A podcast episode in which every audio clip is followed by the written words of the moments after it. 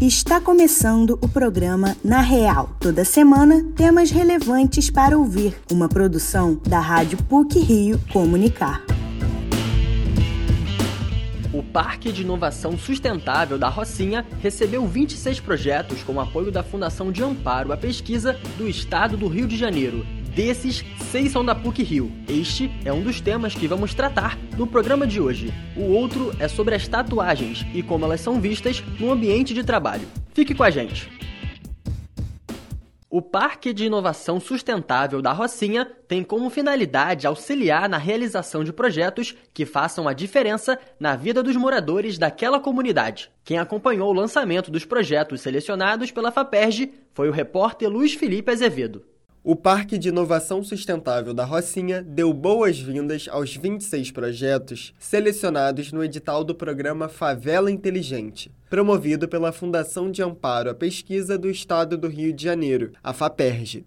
A entrega de outorga do edital ocorreu no Complexo Esportivo da Comunidade. A iniciativa da FAPERJ visa apoiar projetos de ciência, tecnologia e inovação no local. O valor total dos recursos financeiros disponibilizados é de aproximadamente 8 milhões e 600 mil reais. O engenheiro químico com pós-graduação em administração e extensão em empreendedorismo, José Alberto Aranha, atua na governança do parque. Ele trabalha com o desenvolvimento da Rocinha desde a fundação do projeto Gênesis da PUC Rio. A iniciativa montou três incubadoras, uma tecnológica, uma social e outra cultural. Depois de 28 anos dedicados ao Gênesis, José Alberto começou a trabalhar na área de cidades inteligentes. A partir dessas experiências, ele afirma ter pensado na ideia que ajudou a modelar o Parque de Inovação Sustentável. Então, começando a ajudar as cidades a se desenvolver, fazer desenvolvimento econômico e local, eu vi que era necessário a gente começar a fazer isso dentro de uma cidade, entre aspas, chamada Rocinha.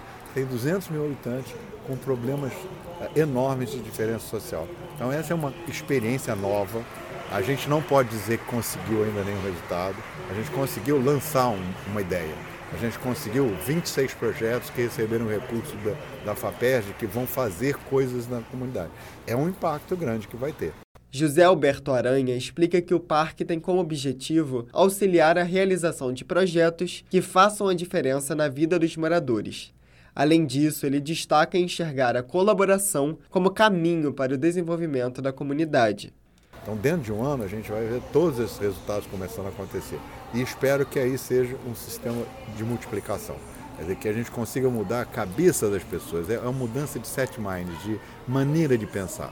Se a gente conseguir que os jovens, e principalmente desde 3, 4 anos de idade, pensem diferente, eles pensam em encontrar soluções para problemas. E ao encontrar soluções para os problemas, eles conseguirem sistematizar as soluções e distribuir as soluções para outras pessoas, nós vamos resolver o problema do mundo. Porque todo mundo passa a ser ativo e não passivo dentro da sociedade.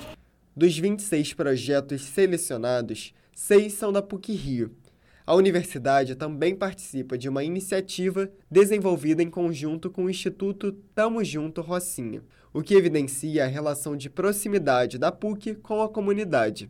A iniciativa, chamada Jovens do Presente Antecipando Futuros Desejáveis, do Núcleo de Estudos e Ação sobre o Menor da PUC, o NEAN, está entre as propostas contempladas. A diretora do Departamento de Arte e Design da PUC Rio, Jaqueline Lima, coordena o projeto com a professora Marina Moreira. Jaqueline aponta que o NEAN auxilia a formação de jovens de comunidades há 40 anos e que, por meio do trabalho educacional, busca valorizar as áreas profissionais que eles consideram mais interessantes. E nessa vivência, a gente foi recebendo jovens e a cada vez que a gente trabalhava junto com eles, com várias oficinas e a partir das demandas, a gente foi entendendo os focos principais de interesse. Né? Então a gente percebeu que o design por meio do audiovisual era um interesse muito grande, que a programação, a ciência de dados era algo bastante importante ligado à inteligência artificial e que o design de jogos propriamente dito também. Ao analisar os principais desejos dos jovens, os organizadores perceberam a importância da integração dos saberes. Para o NEAN, a colaboração auxilia na formação de pessoas mais sociais e participativas, como aponta Jaqueline Lima. Então esse conjunto, de alguma forma, ele foi alimentando a gente, a minha formação primeira em educação, algo que o Garner foi ensinando para a gente, que é essa é, inteligência múltipla. Então um dos cursos ele vai, vai trabalhar com um tipo de inteligência, outro com outro, outro com outro. E a gente acredita que se a gente tiver um jovem potente nesses três elementos, a gente tem um jovem mais íntegro, inteiro e pertencente a um mundo que a gente sonha né, que é um mundo inscrito em colaboração e parceria. O projeto tem como objetivo final inserir os jovens no mercado de trabalho, para que eles tenham a oportunidade de entender quais são os sonhos e onde querem chegar. Luiz Felipe Azevedo para o Na Real.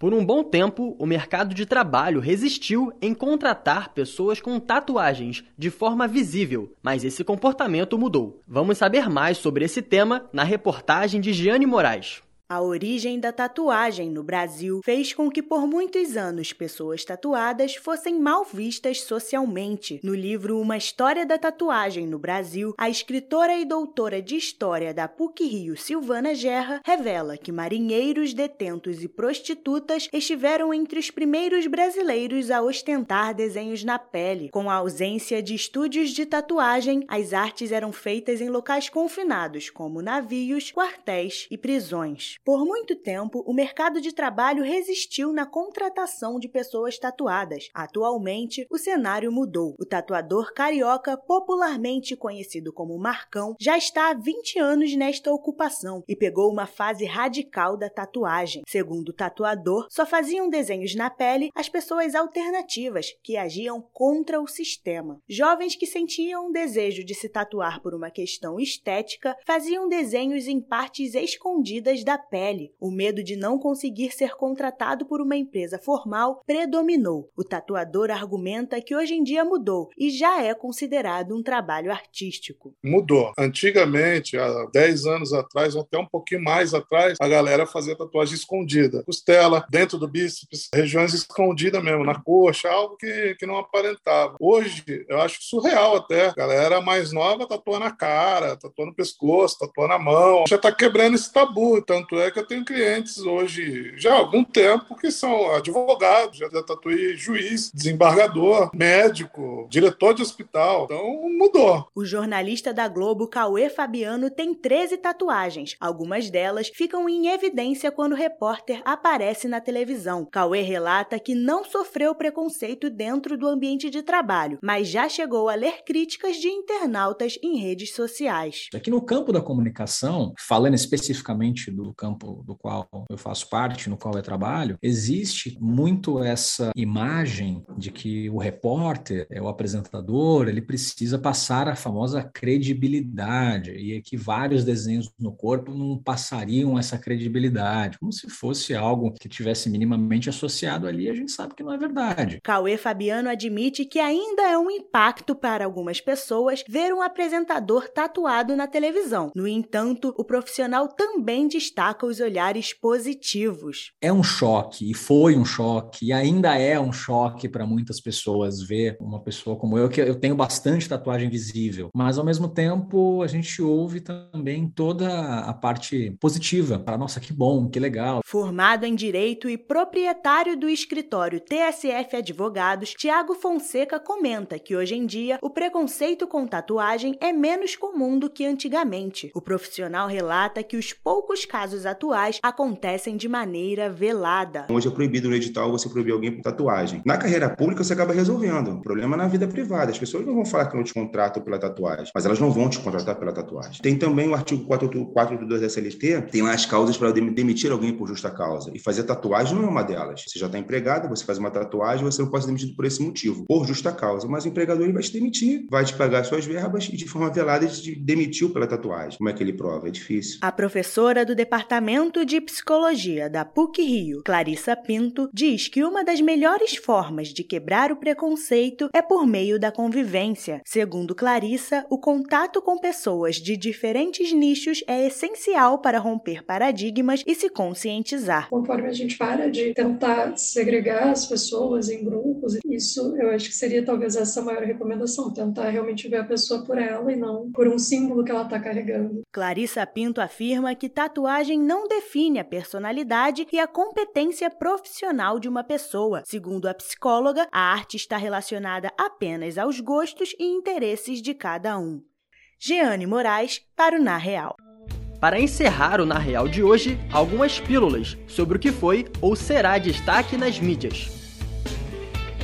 Pílulas da Semana o Centro Cultural Banco do Brasil do Rio de Janeiro terá uma nova exposição. Brasil no Centro do Mapa propõe um outro olhar sobre os mapas mundi e exibe como o território nacional foi representado ao longo da história. A mostra vai do dia 20 de abril a 20 de junho. A classificação é livre e a entrada é franca. Os ingressos podem ser retirados na bilheteria ou pelo site Eventim. Este é um mês de prevenção e combate à cegueira. A campanha do Abril Marrom envolve entidades brasileiras ligadas à oftalmologia que desejam educar e alertar a população sobre doenças que podem ser previamente detectadas. O objetivo é evitar a perda irreversível da visão, já que, de acordo com a OMS, 80% das causas de deficiência visual podem ser tratadas. O marrom foi escolhido por ser a cor dos olhos da maioria dos brasileiros. Depois de 110 anos do naufrágio, objetos pertencentes a sobreviventes do Titanic serão leiloados no fim deste mês na Irlanda do Norte. O local escolhido foi o estaleiro Harland Wolff, em Belfast, próximo a onde o navio foi construído. Os itens incluem um cobertor para passageiros no convés e uma caixa com pertences de Margaret Molly Brown, uma das sobreviventes. O Titanic afundou na madrugada entre o dia 14 e 15 de abril de 1912. Os brasileiros poderão visitar a exposição A Beleza Sombria dos Monstros, 13 anos de arte de Tim Burton, na Oca, no Parque Ibirapuera Ibirapuera, em São Paulo, do dia 8 de maio a 14 de agosto. A apresentação tem o objetivo de recriar uma releitura sensorial do livro A Arte de Tim Burton. A mostra vai contar com ilustrações do acervo pessoal do artista. O cineasta virá ao Brasil para prestigiar a exposição.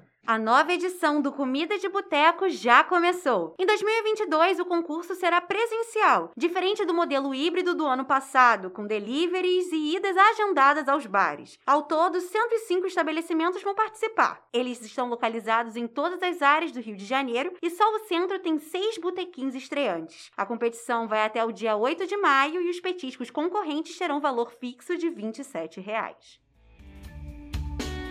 Por hoje é só. Esse episódio foi apresentado por Júlio Castro, com pílulas de Érica Levigar e Maria Eduarda Severiano, e edição sonora de Vitória Leão. O programa Na Real tem supervisão e edição do professor Célio Campos. Lembramos que a Rádio PUC faz parte do Comunicar, cuja coordenação é da professora Lilian Sabac. Até a próxima semana!